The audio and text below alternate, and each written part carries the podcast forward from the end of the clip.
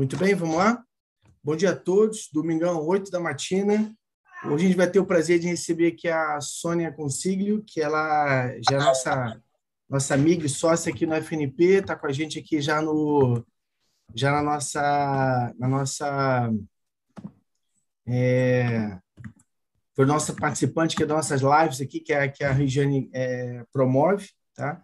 Mas antes de passar a palavra à Sônia, apresentar ela, eu queria falar um pouquinho do FNP, para quem está aqui pela primeira vez, tem algumas pessoas pela primeira vez aqui, a, a, a Thaís, não consigo sobre, é, pronunciar seu sobrenome, Renata Quadros aqui, então, deixa eu só falar um pouquinho da, da, do FNP, tá? Então, nós somos o FNP, Finanças e Prática, a gente tem missão singela e desafiadora, que é levar conhecimento de altíssimo nível a todo o Brasil, a todos têm sede de aprender, tá? É, nós somos um grupo de executivos que nos percebemos professores, mas com a chama de levar conhecimento para todas as pessoas. Né? A, a, a, o Henrique, essa semana, vai largar uma frase que é muito legal. A gente não transmite conhecimento, a gente divide experiências. Né? Então, nós temos a, a, a gente se juntou em setembro de 2020, desde então a gente tem, tem é, é, lutado né, e trabalhado para levar isso ao Brasil inteiro. Né? Nós temos aulas de segunda a sábado, né? a, a, a nossa grade ainda não está completa, mas quando a gente está 100% aquecido, aula todo dia de manhã, 6h30, de segunda a sábado, e todo domingo a gente tem o prazer de ter um grande nome do mercado, né? hoje a gente está com a Sônia, e tudo que a gente faz está até o momento disponível nos nossos canais, né? nosso canal do YouTube, lá estão absolutamente todas as aulas disponíveis, todas as palestras disponíveis, nós estamos no Telegram, nós estamos no Instagram, nós estamos no LinkedIn, principalmente, e a gente tem orgulho de comentar que em cada unidade da federação tem pelo menos um é, aluno do FNP, tá bom? Então, queria ter o prazer agora de, de, de apresentar a, a, a Sônia, tá? A, a, Sônia tem uma carreira lindíssima. A, o que mais me chamou a atenção, que eu adorei aqui de ver a formação acadêmica dela, que aparece lá como é, é, locutora de rádio, que é uma coisa maravilhosa, formada em jornalismo, obviamente, né? E uma carreira linda aqui no jornalismo que começou pela a, a tem o Alfa que você comentou, né, Sônia, editora Abril, diretora de comunicação da, da, da do Bank Boston, participou uh, do, do, do, Itaú como head de sustentabilidade, esteve como, como é, na B3 10 anos, uma carreira lindíssima lá na B3, diretora de imprensa, sustentabilidade, comunicação, investimento social, né? passou pela, pela Rede Brasil do Pacto Global, Petrobras, CD, CDP, né? a Ecos Brasil, e no momento ela, ela é, participa do board do BNDES, BNDES Par e Finame, colunista do Valor Invest, membro do conselho da 20 Partners, grande casa, presidente do comitê do SG do 20 Partners e é membro independente da, da Natos, né? Já fica aquela pergunta como consegue tempo para tudo, mas isso não é tema da, da, da palestra. No outro momento, ela vem explicar para a gente sobre eficiência de agenda, mas isso é uma outra palestra. Sônia, prazer imenso você com a gente. Te passo a palavra para você nos encantar aí no dia de hoje. Marcelo, super obrigada. Bom dia, bom dia, Regiane, Henrique, Marcelo, todo mundo, todos e todas. Ah, a gente acorda cedo, né? Inclusive de domingo aqui, aí a gente dá conta de tudo. Obrigada, viu, gente? Aí quero agradecer muito o, o carinho do convite. É bom estar de novo aqui com vocês, né? E eu até hoje fiz um post ali, que eu adorei a, a, a, peça de comunicação, né, que a gente chama teaser, que vocês fizeram ali, é, é, um suspense sobre quem era, fiquei muito lisonjeada e muito agradecida. Então é isso, vamos, vamos falar um pouco aí sobre lideranças e conselhos, né? Eu tenho, eu vou compartilhar aqui a, a minha apresentação, é, não é nada muito demorado, é mais para a gente aquecer e depois papear com vocês aí ao final, tá bom? É, tudo bem? Estão vendo? Sim, né? Sim. Só me dá um. Sim. Legal, beleza. Muito bom. Então vamos falar aí de SD e o papel das lideranças e dos conselhos. Para aquecer, eu quis trazer só um pouquinho dos dois últimos anos aí do famoso ISD, que eu chamo que é a, a sigla mais famosa das galáxias, né, gente? Dia sim, dia também, a gente vê o ESG aí em todos os lugares, que bom, né? Falo como quem trabalha há mais de 20 anos nessa área. Inclusive, o livro que eu lancei no final do ano passado, hashtag Vivi para Ver, né? É bem nessa linha de que vivemos para ver esse momento acontecer, né? O momento em que a gente tem um boom do ISD, muito impactado aí por, por basicamente é, dois fatores. O crescimento do interesse dos investidores nos cinco, seis anos, né? fortemente nessa agenda, e aí depois, quando você, se, acho que na hora das perguntas a gente pode aprofundar em um outro viés que vocês queiram. O impacto pandemia, né? Eu costumo dizer que pela dor a gente percebeu que o mundo é interligado, né? Uma questão de saúde social relacionada ao meio ambiente colocou a economia em lockdown. Simples assim, né? Então a gente percebeu de fato o quanto essas letrinhas e essas é, é, é, esses segmentos, esses setores são absolutamente interligados. Nisso, as lideranças vêm e assumem o seu papel, nunca tantos CEOs, nunca tantos conselheiros é, é, discutiram, se envolveram e, e, estão tentando entender como trazer isso para a estratégia.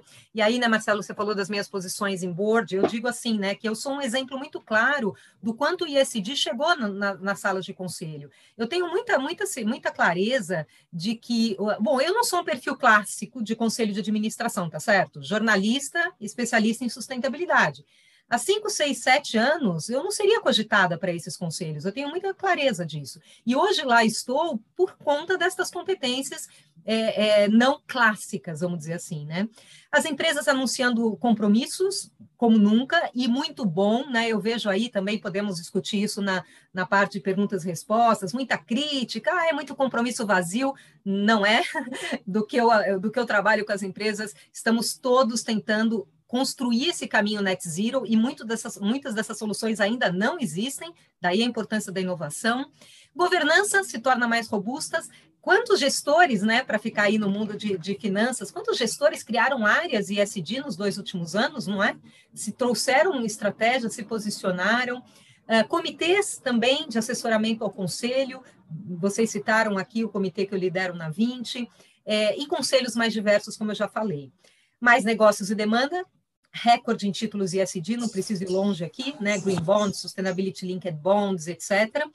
E principalmente um avanço estrutural, né? É, é, esse slide é, resume muito porque eu entendo que nós não estamos vivendo nem de perto uma onda, né? De fato, uma mudança de padrão para um uh, padrão de consumo, comportamento, negócio que considere econômico, por óbvio, mas social e ambiental. Quando, por exemplo, uma COP26 finalmente aprova um mercado regulado de carbono, o que vinha lá desde o Acordo de Paris, União Europeia anunciando regras. Então, esse é um ambiente que a gente vem há dois anos. E aí, para todas as, as fontes que eu me baseei né, para falar sobre 2022, é, eu trago o seguinte: compromissos e negócios. Então, isso segue forte né, no ano de 2022 e adiante, os compromissos net zero, as emissões, né, os negócios se colocando, a agenda social. Né? A gente tem dito muito que o S do ESG ele, ele está totalmente no centro, de novo muito impactado por pandemia e também questões aí sociais importantes como diversidade que a gente vem vivendo, né? É, naturalmente regras começam a se colocar aqui um exemplo da Ambima, né? É, que define regras, por exemplo, para fundos sustentáveis, traz a sua taxonomia, União Europeia também com taxonomia, CVM, Bacen, né, é, é, trazendo CVM, colocando aí é, N itens para disclosure no formulário de referência, Banco Central, que já tinha 4327, solta uma série de resoluções no ano passado, Comunicação, né, muito a minha área, eu fico, fiquei muito é, feliz quando eu vi ali nesse é, caderno de mídia e marketing para as perspectivas do ano, o presidente da DPZIT dizendo assim, né, o ESG não é apenas mais uma preocupação dentro da agência de publicidade, mas se tornou um pilar estratégico na DPZIT. E eu acho legal a gente tentar entender o que, que ele quis dizer quando ele falou não é apenas mais uma preocupação. Ou seja, era alguma coisa que eu não sei muito bem como lidar, tá certo? Ah, esse SG está aí, não sei o que fazer, o cliente está pedindo, mas ele migra para ser um pilar estratégico pelo entendimento da importância. Claramente, a gente tem ameaças, e isso nem, nem falando em guerra, né? É, o que o relatório de riscos globais do Fórum Econômico Mundial, por exemplo, sinalizou muito forte ainda, a questão da recuperação pós-pandemia, e aí as pressões de curto prazo, pressões internas, claramente impactando aí é, a velocidade de uma transição para uma economia de baixo carbono. E no meio disso tudo, liderança, né, que é o tema da gente aqui. Essa frase, ela foi uma das frases do ano do ano passado pela Isso é Dinheiro, da Luísa Trajano, quem não entrar no ESG não tem mais valor de mercado. E aí, uh, adoro falar de liderança porque os líderes têm o poder da caneta. Né? É eles que podem tirar, ir da teoria para a prática. E aí, adoro também esse essa campanha do Pacto Global, né? Aceita esta caneta, que é a lógica de oferecer uma caneta né, eu sempre pego uma aqui, vocês peguem as de vocês, quer dizer, oferecer uma caneta para quem tem o poder de assinar compromissos. Aqui era focado num grau e meio, mas a gente pode levar isso é, para qualquer, qualquer compromisso que uma liderança é, deveria é, assinar e assumir. E agora eu vou trazer uma série de frases, de posicionamentos, de lideranças em torno aí desta agenda. Primeiro, Al Gore, né? Al Gore teve um papel muito importante é lá em 2000, logo depois do furacão Katrina, né, quando ele, ele rodou o mundo lá em 2006 com a verdade inconveniente. Se vocês lembrarem, foi ali que as questões de mudanças climáticas começaram a se popularizar, né? Ele e os gráficos dele, lembram disso? Ele subia numas escadinhas para mostrar o quanto a temperatura ia aumentar. Enfim, e lá eu era head do Itaú nessa época, a gente trouxe o Algora ao Brasil para uma série de apresentações e essa frase dele eu, eu destaquei quando ele diz: para evitar a catástrofe, precisamos agir todos em conjunto, independentemente de crédito, etnia, ideologia ou nacionalidade.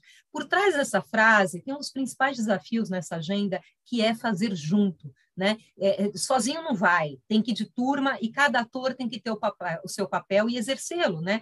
Poder público, se, é, privado, sociedade civil organizada, enfim, é um desafio de todos nós. E o ano passado, uh, o Santander promoveu uma live com o Algor, uh, onde ele então chegue, né, de 2007 para 2021, vocês veem que essas coisas não acontecem do dia para a noite, né? Eu brinco que a gente não dorme e acorda sustentável, né? O investimento em SD não sairá de moda, mas principalmente eu gosto dessa outra frase dele, quando ele coloca assim: o mundo caminha para a revolução da sustentabilidade uma mudança na magnitude da revolução industrial, mas na velocidade da revolução digital. É exatamente isso que eu entendo que a gente está vivendo. Uma mudança de padrão, de modelo de mundo, mas com uma, uma novidade ou com, com né, um cenário que é o da revolução digital. Né? O que a gente está falando aqui está reverberando em qualquer lugar no mundo. Bom, impossível não falar de Larry Fink quando a gente fala de líderes para essa agenda, presidente mundial da BlackRock, Todo começo de ano, vocês sabem, ele publica uma carta para os CEOs das empresas onde ele investe, onde a BlackRock investe, os seus meros 10 trilhões de dólares sob gestão, falando, ó, é isso aqui que eu vou olhar na hora de alocar capital, e aí é uma voz potente, né? Ah, não é, essas cartas não são, não são novas, né? É, elas já vêm nos últimos anos. Em 2019, é, 2020, perdão, foi muito forte quando ele disse sustentabilidade se tornará o padrão de investimento da BlackRock. É, depois ele foi para economia de baixo carbono e esse ano são, essas são as principais mensagens-chave aí. O nome, o, o, título da carta é o poder do capitalismo, então, né, o novo capitalismo. É, descarbonização, parcerias, como eu falei, parceria público e privado, novo mundo do trabalho, né, gente? Pandemia impactando, olha onde nós estamos, e muito forte o voto dos acionistas pelo ESG. Vou destacar três frases aqui fortes. Colocar o propósito da sua empresa na base de seus relacionamentos com os stakeholders é fundamental para o sucesso no longo prazo. Então, olha só, né, a questão do propósito vindo, é, e não de agora, né? A gente já vem ouvindo isso há muito tempo. Agora, olha essa frase. Nós nos concentramos em sustentabilidade não porque somos ambientalistas, mas porque somos capitalistas e fiduciários para nossos clientes. Fiduciário, gente, conselho de administração, CPF da pessoa. Vocês devem ter visto aí que a Shell, o conselho de administração da Shell, está é, é, tá sofrendo um processo no Reino Unido é, por uma ONG local, dizendo que os conselheiros não foram diligentes ao preparar a empresa para a gestão da mudança climática. Né? Ainda precisa ver se vai ser acolhida essa, essa petição ou não, mas fato é que essas coisas estão acontecendo. E todas as empresas e todos os setores serão transformados pela transição para um mundo de emissão zero. A pergunta é, e essa pergunta para mim é decisiva, você conduzirá ou será conduzido? Vocês falaram, né, Marcelo, você disse, eu sou conselheiro no BNDES, gosto muito das mensagens do Montesano, que é o presidente do BNDES, ele tem se posicionado forte. Estamos numa live para falar de lideranças, né? A, a, liderança dá o tom. Então, quando ele diz assim, empresas têm que aprender a língua climática, diz presidente do BNDES. Clima e meio ambiente são partes importantes da nossa economia. Não tem como segregar de investimento. Gente, é tão simples quanto isso, né? Eu tenho algumas hashtags nas minhas postagens, uma delas é precisa desenhar, né? A gente precisa desenhar, que é disso que nós estamos falando. E na sua primeira entrevista uh, local, o novo CEO da GRI, da Global Reporting Initiative, sou presidente do Conselho Consultivo aqui no Brasil, é, colocou, né? ISD vai ser o convencional nas empresas. Em cinco anos, essa é a previsão dele, essa é a lógica dele, eu acho uma, uma, boa, uma boa sinalização. A sustentabilidade será o convencional no mundo dos negócios e se tornará parte integrada dos conselhos de administração e controles de gestão.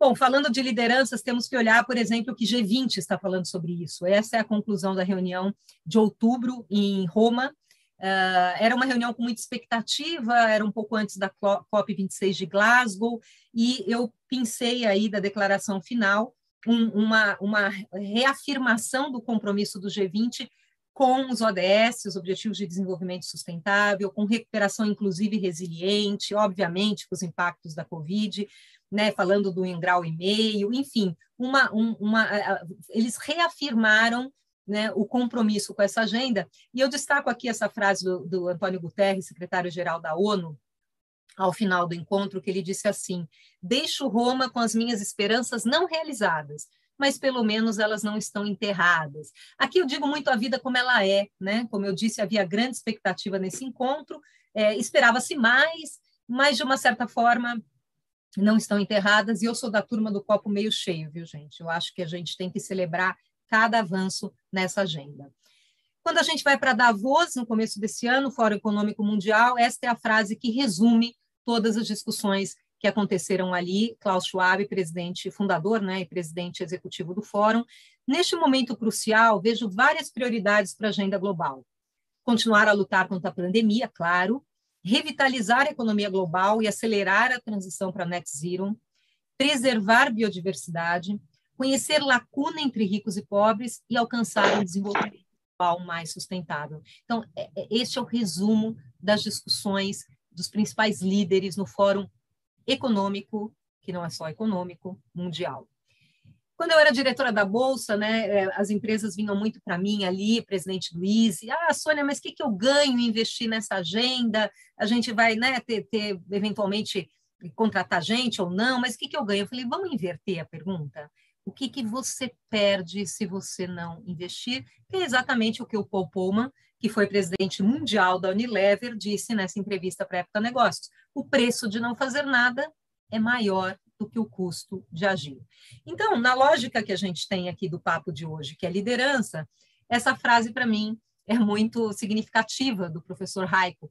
Você não vira CEO por causa da sustentabilidade mas deixa de ser CEO por causa dela. Acho que isso está muito claro, né, gente? Agora, não é só CEO, né? É conselheiro, é empresário, é empreendedor, é líder, né? E líder somos todos nós. Nós somos líderes na nossa área de atuação. Então, não preciso estar numa cadeira de presidente para tomar uma atitude por essa agenda. Vamos ver o que está passando na cabeça desses líderes aqui, né? Essa é uma pesquisa muito esperada da PwC, essa 25 quinta é, pesquisa do, sobre os CEOs, né? O que, que os CEOs estão pensando.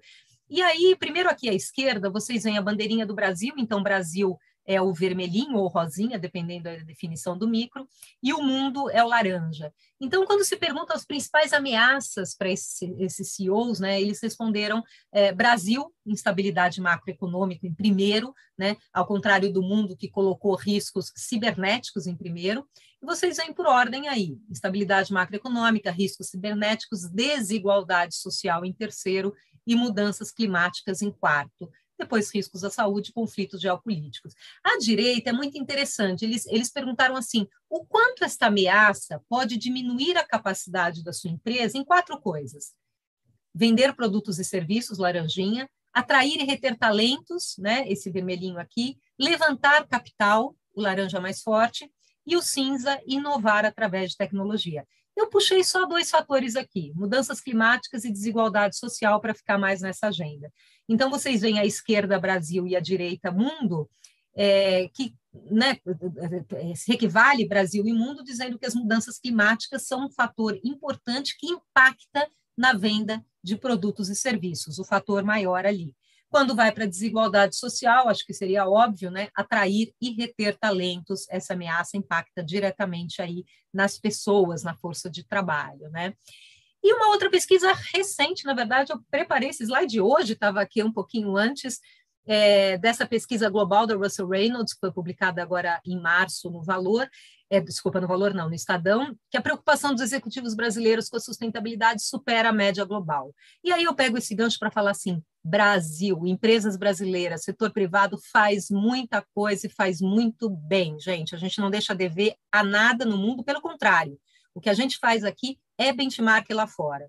Então, eu, eu sempre que posso, coloco essa mensagem como quem atua atuou e segue atuando com as empresas muito proximamente. Né? E, a, e a pesquisa mostra isso, a gente vê que o Brasil se destaca, por exemplo, adoção de responsabilidade para melhorar resultados é, é, ambientais ou sociais, aquela coisa de assumir o poder da caneta, né? Desejo de que a empresa incorpore a sustentabilidade dos negócios, 50 contra 39. Estabelecimento de parcerias para os avanços, 37 e 23. Se o presidente está comprometido com essa agenda, Brasil 49%, média global 43%, né? A, a pesquisa indica ali pelo menos dois motivos.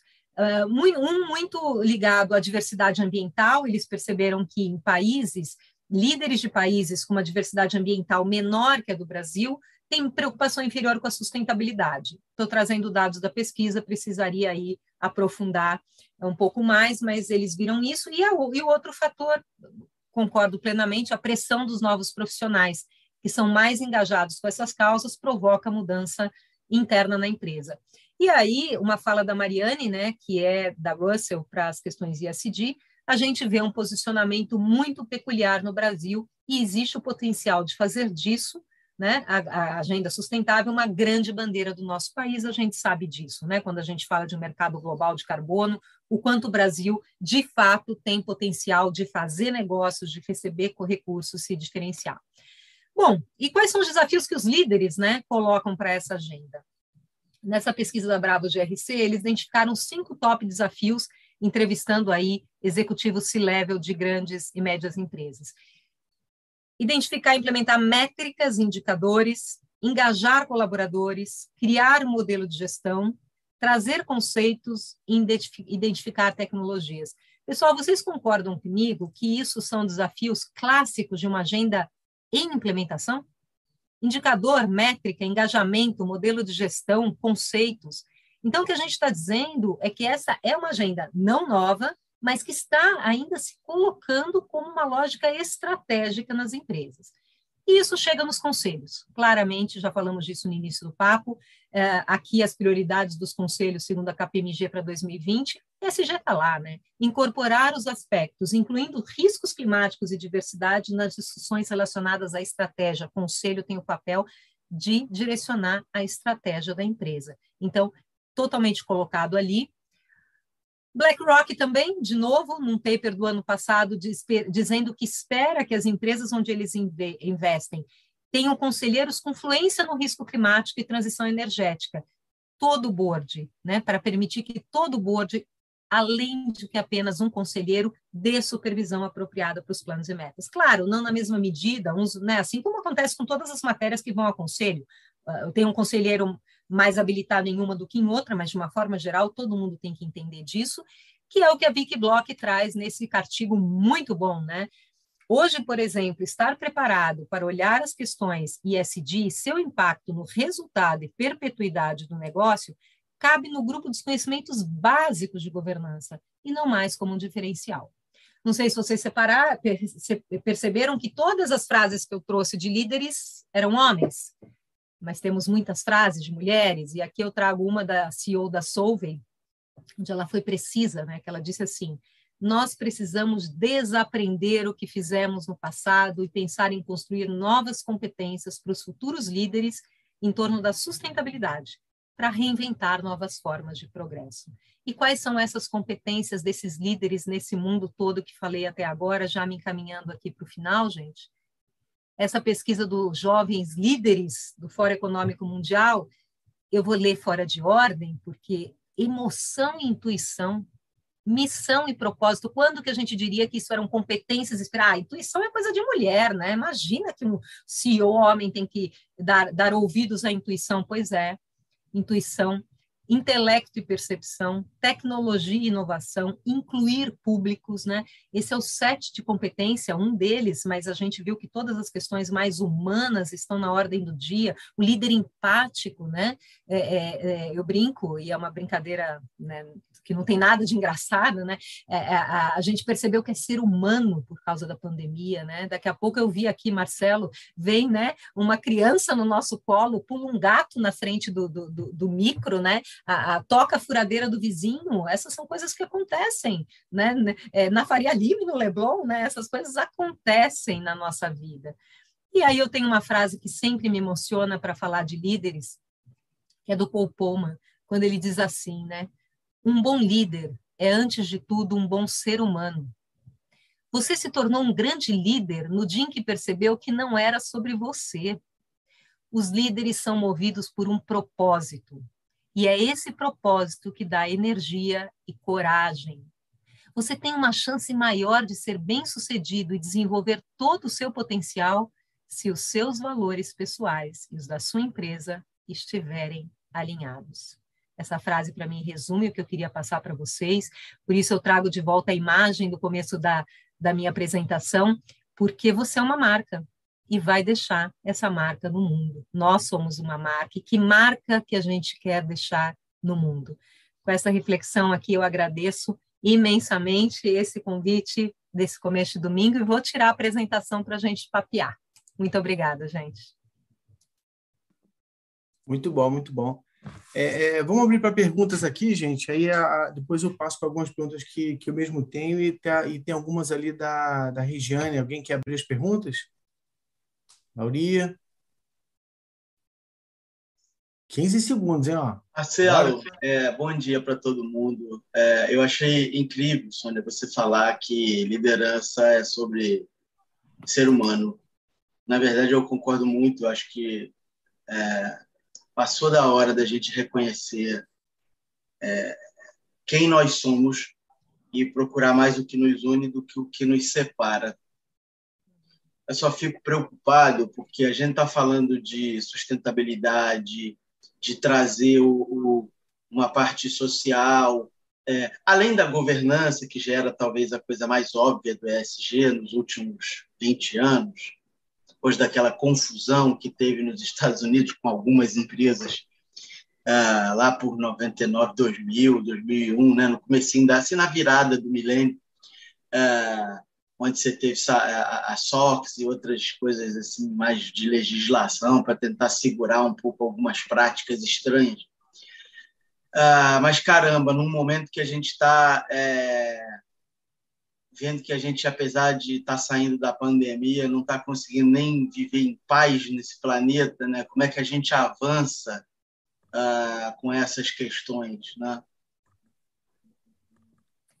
Oi, André, super obrigada. Pois é, você sabe que hoje de manhã eu estava eu tava tomando café e lendo, né? Eu costumo ler, né? Em todos os momentos que eu tenho ali, não é indicado ler recomendo, mas eu estava fazendo isso. E tem um livro que do Freud com Einstein, né? Lá na, na época da, da guerra, né? Ali, uh, nazismo, eles, eles se encontraram. Einstein perguntou para o Freud por que a guerra, né? É um livrinho pequeno ali. E eu estava lendo um livro que estava referenciando esse livro. E em um determinado momento, o Freud faz uma avaliação. Depois eu posso até pegar aqui para ler mais precisamente, se vocês quiserem mas ele dizendo isso, ele falou assim: olha, eu quero acreditar que o ser humano, com tudo que ele já passou, ele vai cada vez mais refutar, né? ele vai cada vez mais se indignar é, é, com eventos como guerra. E a gente chega em 2022 tentando sair de uma pandemia, né, André, e caindo nisso. Eu acho que isso mostra é, realmente o desafio do ser humano, né? À medida que a gente se torna mais humano por tudo que vivemos nos dois últimos anos, né? E ainda vivemos, eu confesso que eu tenho dificuldade para tirar a máscara ainda, é, a gente vê uma guerra. Então, eu acho que assim, é continuar remando, sabe, André? Eu acho que é, é eu costumo dizer que eu acho que a gente está mais perto do que longe de poder realmente implementar uma sociedade que prime pelo respeito aos direitos humanos, ao meio ambiente, Mas não é fácil, não, amigo. A gente tem que, que seguir aí remando juntos. Eu acho que isso também é um desafio, sabe? A gente está reunindo um grupo tão, tão bacana como esse num domingo de manhã, só pode nos, nos dar esperança aí. Obrigada, viu, André? É, é, Sônia, tem uma pergunta legal aqui da Regiane, que é a seguinte: por que o Brasil se destaca no cenário mundial? Seria uma questão regulatória, como o setor, setor elétrico, por exemplo, que sempre teve uma regulação que promoveu os aspectos ESG? Olha, Rê, você fez uma pergunta que, assim, né, na época em que a gente viajava muito mais, espero voltar a viajar para essa agenda global, né, então as questões de sustentabilidade a gente tem que debater no mundo todo. É, as pessoas me perguntavam muito isso em, em fóruns internacionais. Falavam, puxa, mas por que, que, o Brasil se destaca tanto? Vocês têm tanta iniciativa? Eu tenho, eu tenho uma explicação que eu acho que. É, primeiro, a gente sempre teve que se virar muito no Brasil, né? É, pelas, pela natureza do nosso país, os nossos desafios, as crises né, que a gente vivenciou. Eu lembro quando eu era head de, de fundação, da Fundação Bank Boston, e, e, fui conhecer algumas tecnologias sociais nos Estados Unidos, em Minneapolis, falava, gente, isso aqui não é desafio social. Isso daqui é a classe média brasileira. Desafio social é o que a gente vê lá nas comunidades do Rio de Janeiro, de São Paulo. Então, acho que a gente sempre teve aí uma realidade muito forte a lidar, né? Uh, uh, no Brasil e a gente faz junto. Esse é, um, esse é um diferencial importante do brasileiro. Não é comum a gente ver numa mesma mesa, vou citar as, as instituições aí de sustentabilidade, PRI, GRI, CDP, Pacto Global, tá certo? Todo mundo junto tentando fazer, isso não é tão comum. Então, eu acho que primeiro essa habilidade de fazer junto e de procurar, é, é, de fato, uh, soluções né, é, é, consensadas, eu acho que é um desafio brasileiro.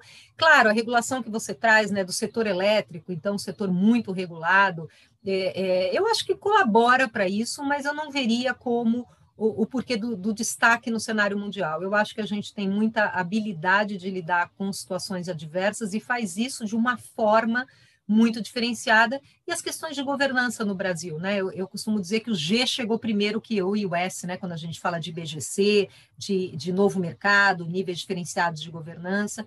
Então, acho que talvez tenha uma, uma, um conjunto de coisas aí. Ah, o Henrique, Henrico pôs aqui, né? Obrigada, Henrico, livro. Que ótimo, Aliás... Sônia. Assim, acho que é uma visão que eu não tinha, né? né? Que você está trazendo, né? Que eu vivo ali no meu mundo, né? Eu acho que você traz à luz, acho que para um aspecto nosso que a gente tem que se orgulhar, né? Acho que o brasileiro, acho que de uma forma geral, né? A gente é, mas, é, mas a gente não percebe muito isso, né? Entendi o que você colocou. Muito bom. E faz mesmo, viu? Faz mesmo, porque, olha, se hoje. a gente, a gente procura mesmo, Sônia, assim, eu sempre digo, acho que é, é a gente compartilhar e a gente trocar. Eu, assim, eu tenho tantos pares, tantos conhecidos, a gente sempre buscando isso, integração, mas só que buscar solucionar problemas. Entendeu? Eu vejo é isso, isso como uma força, eu vejo como uma força grande que não é tão comum né? E eu acho que tem um pouco do estilo do brasileiro também. A gente gosta de fazer junto, né? A gente gosta de contato, a gente gosta de rede. E eu acho que essa é uma força grande, Rê. Sônia, até aproveitando aí a, a Regiane, outra pergunta, o ponto que ela botou bem legal, né? É... Ela falou assim: vejo cada vez mais os conselheiros se preparando, buscando capacitação no tema e as empresas buscando os conselheiros com essa capacitação, tá? É... E aí a pergunta dela: como é que você vê a atual promoção da diversidade nos conselhos, diversidade de gênero, de ideias, de formação. Como é que você está enxergando isso? Ah, eu vejo um avanço assim dos dois últimos anos fenomenal nisso, né? Eu vejo mais profissionalização para buscar novos conselheiros, né, os headhunters fazendo essas posições, então aquela coisa que um indicava o outro, e aí todos eram homens, acabavam indicando homens, mas eu queria compartilhar uma, uma, uma vivência que eu tive, que a diversidade não é só gênero, muito pelo contrário, né, quando eu era ainda uh, diretora na B3, a gente foi fazer um roadshow uh, internacional, eu e o meu par, que era o Rogério Santana na época, era o diretor de RI, e a gente foi fazer algumas reuniões com investidores europeus. E aí vocês sabem como é que é, né? A gente leva tudo prontinho, né? Todas as respostas possíveis que o investidor vai fazer. Aí estávamos lá, aí o investidor em Frankfurt, ele virou e falou: é, você pode me dizer isso faz gente, pelo menos três a quatro anos. É, como está a diversidade no conselho da Bolsa? Aí a gente já estava com tudo pronto, né? Quantas mulheres, quantas mulheres iam aumentar? Ele falou: eu não estou falando de diversidade de gênero apenas. Eu quero saber diversidade de pensamento, de formação. São todos engenheiros? São todos da área de finanças, né? Então, ali, para mim, foi uma lição master, está até no meu livro, essa, essa história de diversidade. E vejo, Regiane, essa, essa questão muito forte, de novo, por tudo que a gente vem vivendo, e a diversidade já era uma agenda que vinha vindo e se tornou imprescindível. Então, eu vejo os conselhos é, conscientes de que eles precisam ser mais diversos, valorizando isso, e vou dizer mais, é, essa é uma percepção, porque conselhos parece uma entidade, né? Os conselheiros, vou, vou, vou, contar o milagre, óbvio, não vou contar o santo, né? De um dos conselhos, uma reunião em que eu estava participando, e aí eu estava fazendo uma colocação e eu fui interrompida por um colega conselheiro muito querido, mas eu fui interrompida e ele estava querendo falar a conclusão da minha história Aí depois eu peguei a fala e falei: olha, o que eu estava falando, o que eu gostaria de continuar e, encerrar é um pouco diferente do que você está dizendo. É isso, isso, isso, isso. Ok, falei. Depois ele me telefonou. Acabou a reunião de conselho, ele me telefonou e falou assim: eu queria te pedir desculpas, porque eu te interrompi eu fui deselegante e eu não percebi o que eu estava fazendo. É um viés inconsciente que a gente vem falando. Então, falei uma resposta longa, mas é que a tua pergunta foi instigante. Regiane, eu vejo muito avanço e sou muito otimista com a diversidade em conselhos. Bom. Vamos lá, Isabela. Sônia, primeiro, parabéns. Adorei o que eu vi hoje até agora. E você mencionou de forma muito rápida uma pergunta que eu já tinha no início da, da sua palestra. Você acha que toda essa questão de conflito internacional, da guerra, né, da Rússia, é, você acha que pode atrapalhar essa agenda? Pode ter outro foco e, de alguma forma, atrapalhar essa agenda? Isabela, obrigada, que bom que você gostou. Olha, eu, eu, eu acho o seguinte: é, os desafios ficaram maiores, né? Quando a gente fala ainda, quando a gente falava ainda de pandemia e dos objetivos de desenvolvimento sustentável da ONU, não é da ONU, né, do mundo, a gente já percebeu que a pandemia tinha tido um impacto no atingimento dos ODS, que é até 2030, né, 2030.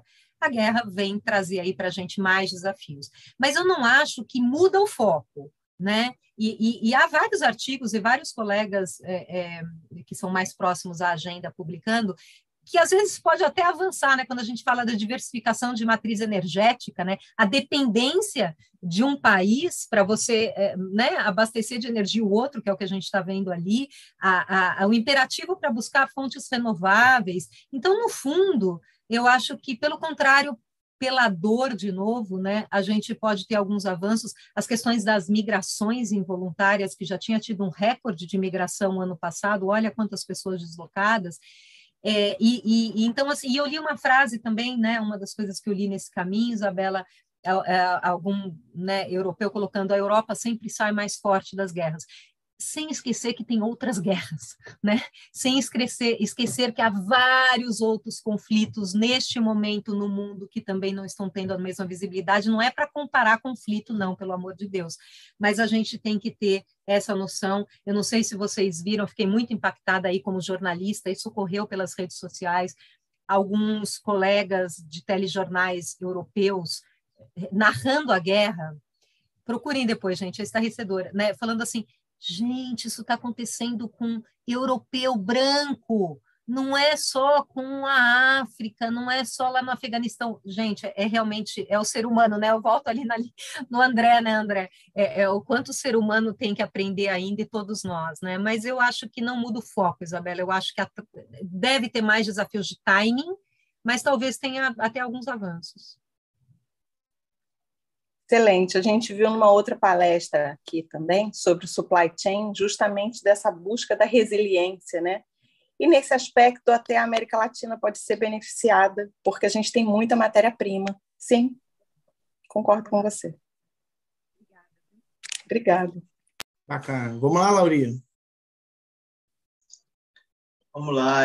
Eu, eu costumo dizer, Sônia, que o, quando o Brasil der certo, né, porque a gente tem esse complexo que que nada dá certo, mas isso não é verdade. É, ah, muito pelo contrário, se a gente for olhar né, a, a, história dos últimos 200 anos, muita coisa dá certo e avança. Mais lentamente do que gostaríamos, certamente, mas é importante a gente pontuar isso.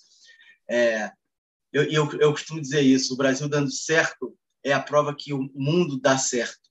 Né? Eu, eu acho que a gente tem muita coisa para ensinar para o mundo. Uh, é, mas eu queria pegar um gancho de uma coisa que você falou, que é muito importante, pelo menos na minha visão.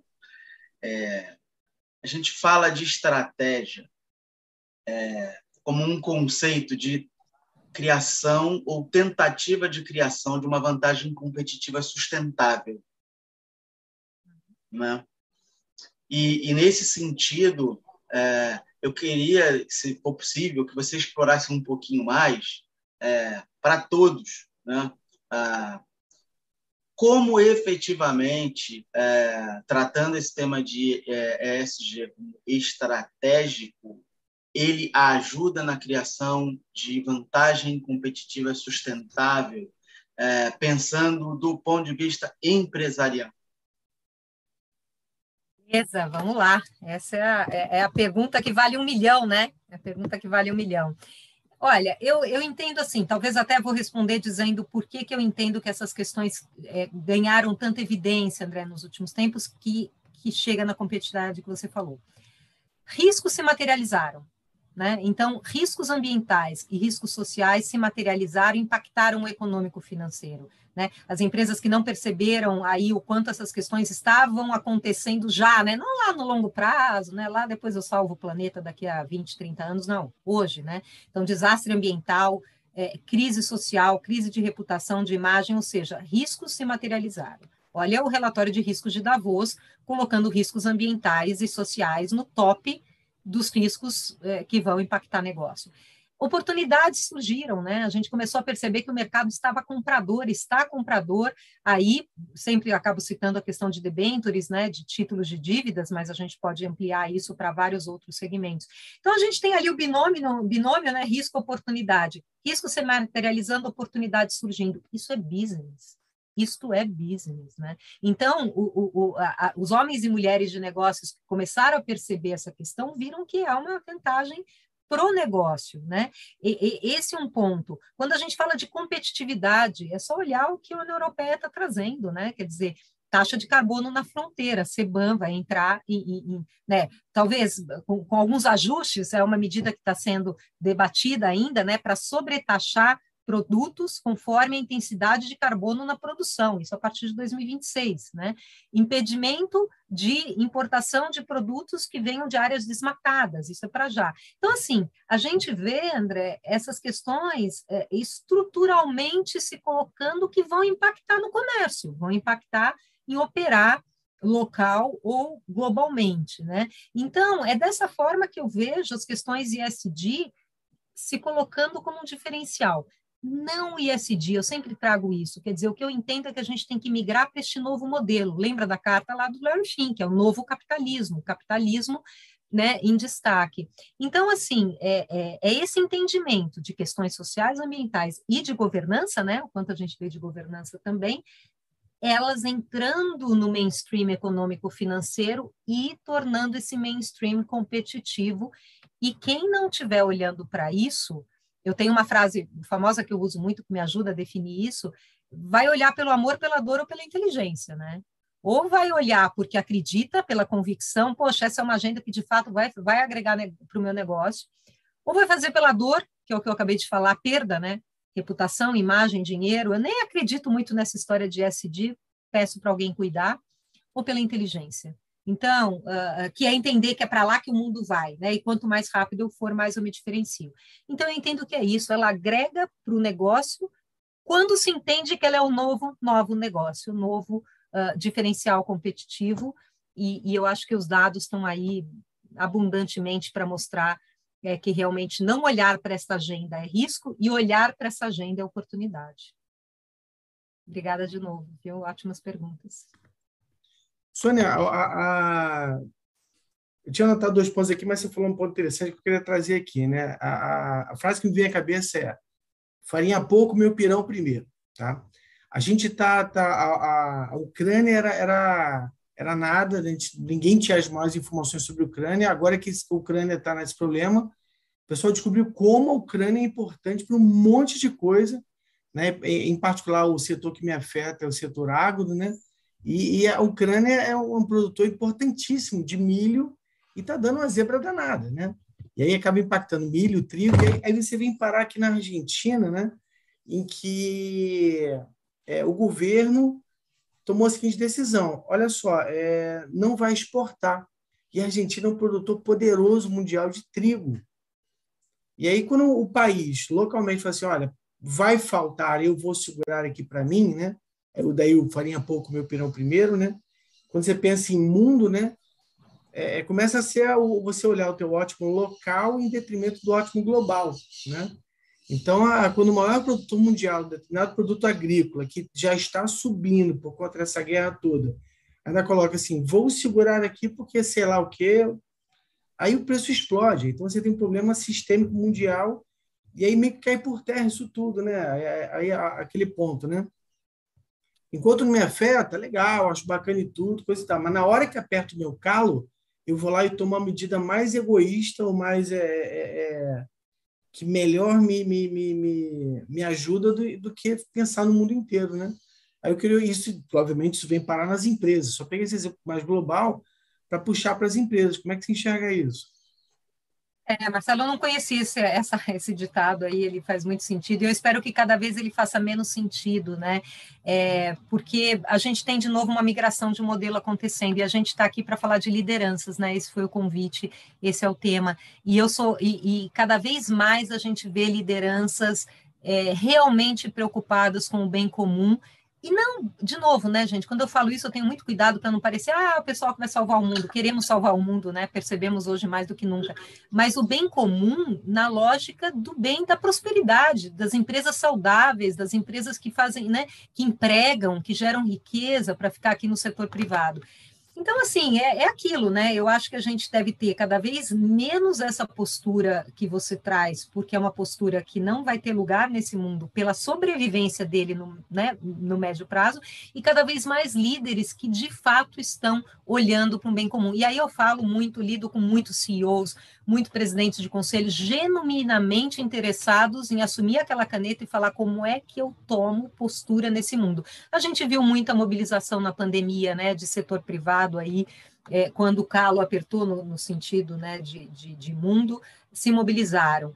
E, e então, assim, eu, eu sigo acreditando nas lideranças, agora, não só acreditando, né? Eu acho que todos nós aqui temos na nossa esfera de atuação algo a fazer alguém a pressionar, alguma aliança a propor, alguma atividade setorial. Eu adoro atividades setoriais. Eu, eu fui né, é, entre Itaú, é, é, Bank Boston e Itaú, eu fui diretora na Febraban por, essa, por esse tema ali, chapéu voluntário do setor. Os, os setores, as associações podem fazer muita coisa, né? estão fazendo muita coisa.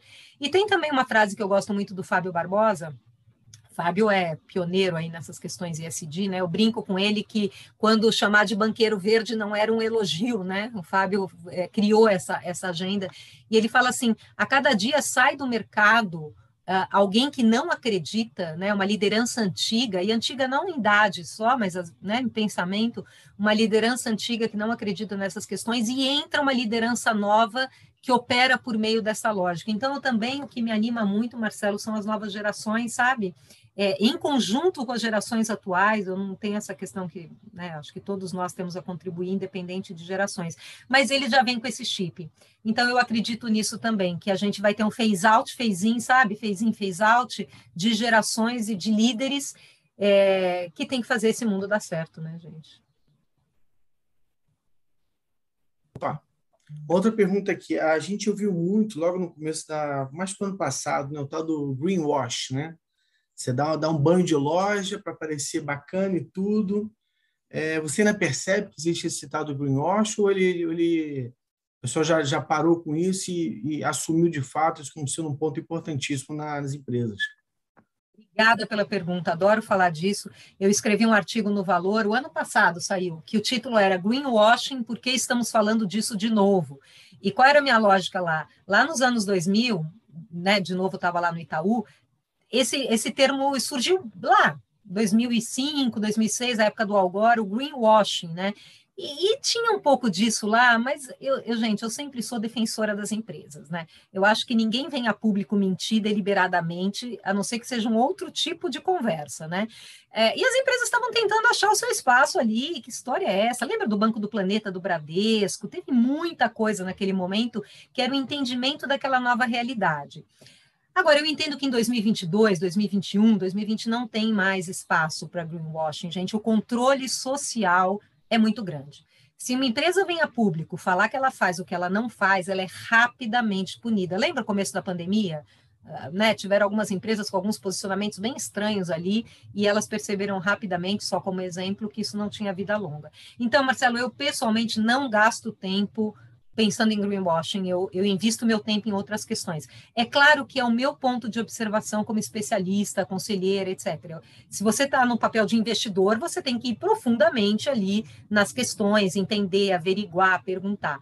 Mas eu não acredito nisso. Eu acho que hoje a gente tem uma, no mínimo, uma, um, um, de novo, um controle social, uma vigilância via redes, não só via redes, mas principalmente via elas, que não dá espaço para greenwashing, não.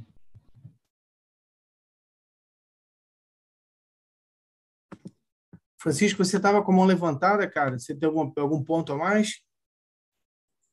Sim, Marcelo. Aproveitar, Sônia, é, obrigado aí pela essa oportunidade. É sempre bom a gente rever essa missão humana, né? Como que você está vendo a liderança do, da indústria da saúde nesse processo? Ah, oi, Francisco, obrigada pelo, pelo, pelo, pela pergunta. Eu tô, tô olhando aqui para o lado porque eu tenho minha cola aqui, né, gente? Tenho dois, dois micros aqui, tenho uma cola aqui do lado. Eu vou te responder falando de um movimento que eu fiquei absolutamente é, fascinada. Isso foi no auge da pandemia 2020, né? Profissionais de saúde pedem uma recuperação verde pós-pandemia. Mais de 40 milhões de médicos, enfermeiros e outros profissionais da área de saúde de 90 países, né, ali em 2020, pedindo aos governos que colocassem a saúde pública no centro dos pacotes de recuperação econômica, com o objetivo de tornar as sociedades mais resilientes. Era uma voz que a gente não ouvia tanto nesses cenários né, de recuperação, de economia. E olha que movimento: 40 milhões de profissionais da saúde, né? Então, é, de novo, pela dor de uma pandemia, a gente vê alguns movimentos novos que vieram. As empresas de saúde, indo para o setor privado, claro, né? Elas acabaram sendo colocadas no centro dessa discussão. Muitas já faziam questões, né? É, é, já tinham uma atuação nessa agenda muito relevante. E aí foi uma voz que ganhou força e o que é bacana nisso é essa interligação, de novo, entre o E, o S o G, o E do econômico, né? eu gosto de usar a sigla EESG, propus essa sigla também no artigo do valor, que é para trazer o econômico junto do ESG, né? EESG. É, então, eu vejo aí o setor de saúde ah, ah, nos ajudando a entender como essas questões impactam e são impactadas em todas elas, e vem fazendo um trabalho muito legal, vi muita coisa é, estratégica vindo aí desse setor de saúde, e acho que vem muito mais pela frente, viu, Francisco? Por aí. Obrigada.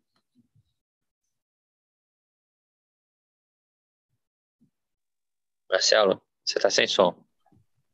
Aqui o Joãozinho está tá vomitando aqui, então estou tendo que controlar aqui o som, enfim. A vida como ela é, olha nós, todos nós aqui. Isso mesmo, isso mesmo. Outro dia eu vi, eu, vi, eu achei muito legal, cara. É, é, até um ponto para a gente poder falar, né? A gente acha bonito às vezes, mas é, é porque aqui a gente tem família. Isso aqui é o nosso FNP e aqui, sabe, meu filho quer vir no meu colo, tem, tem dia que tudo bem, tem dia que está fazendo birra, ele fica por lá mesmo, né?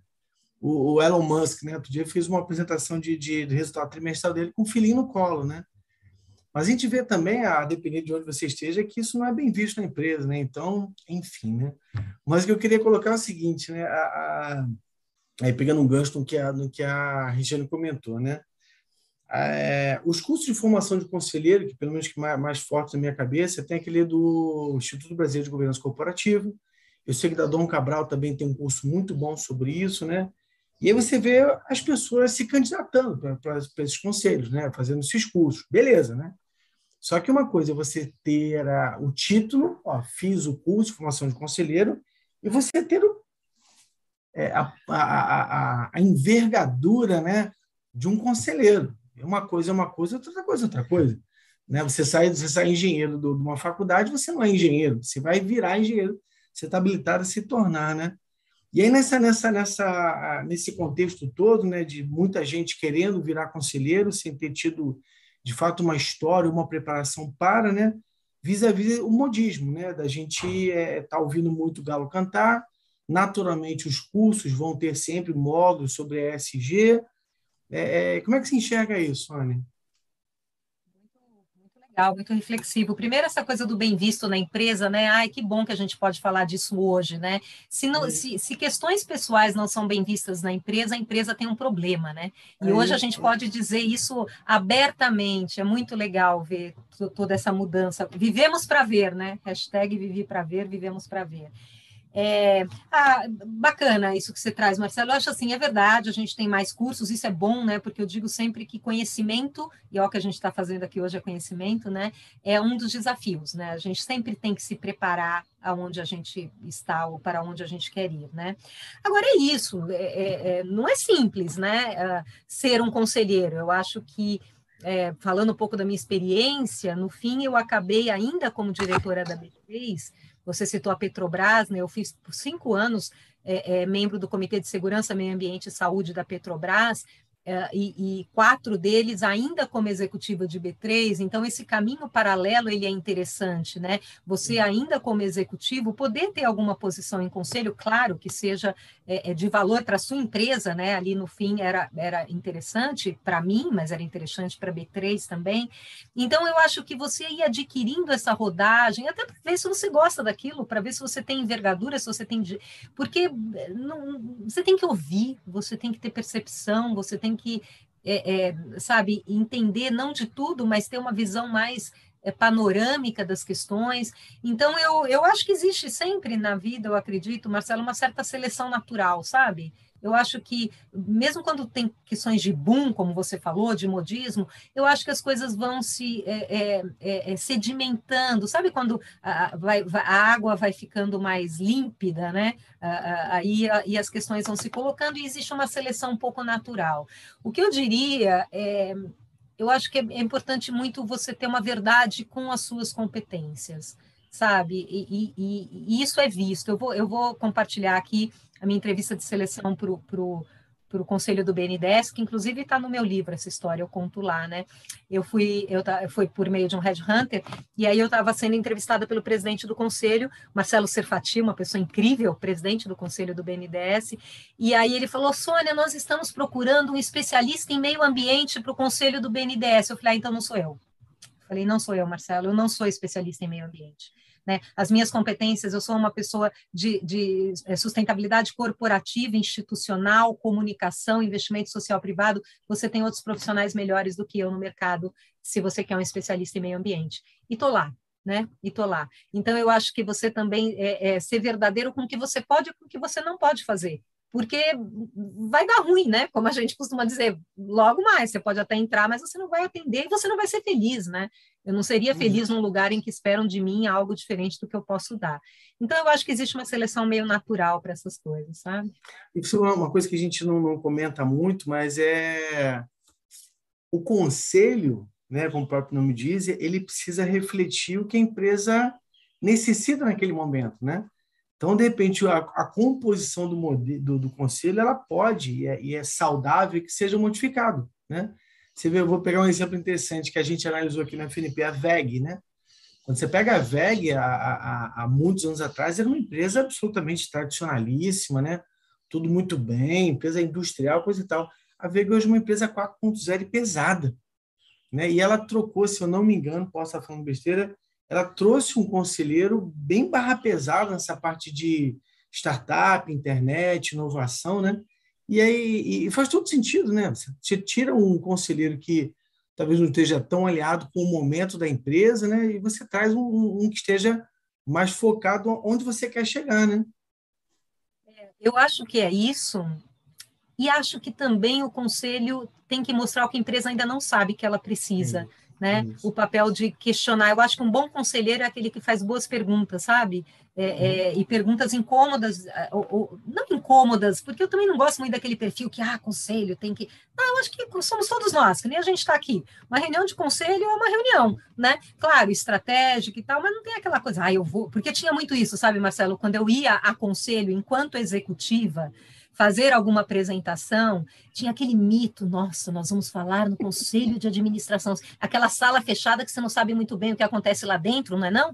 Que fica todo mundo na empresa, hoje tem reunião de conselho.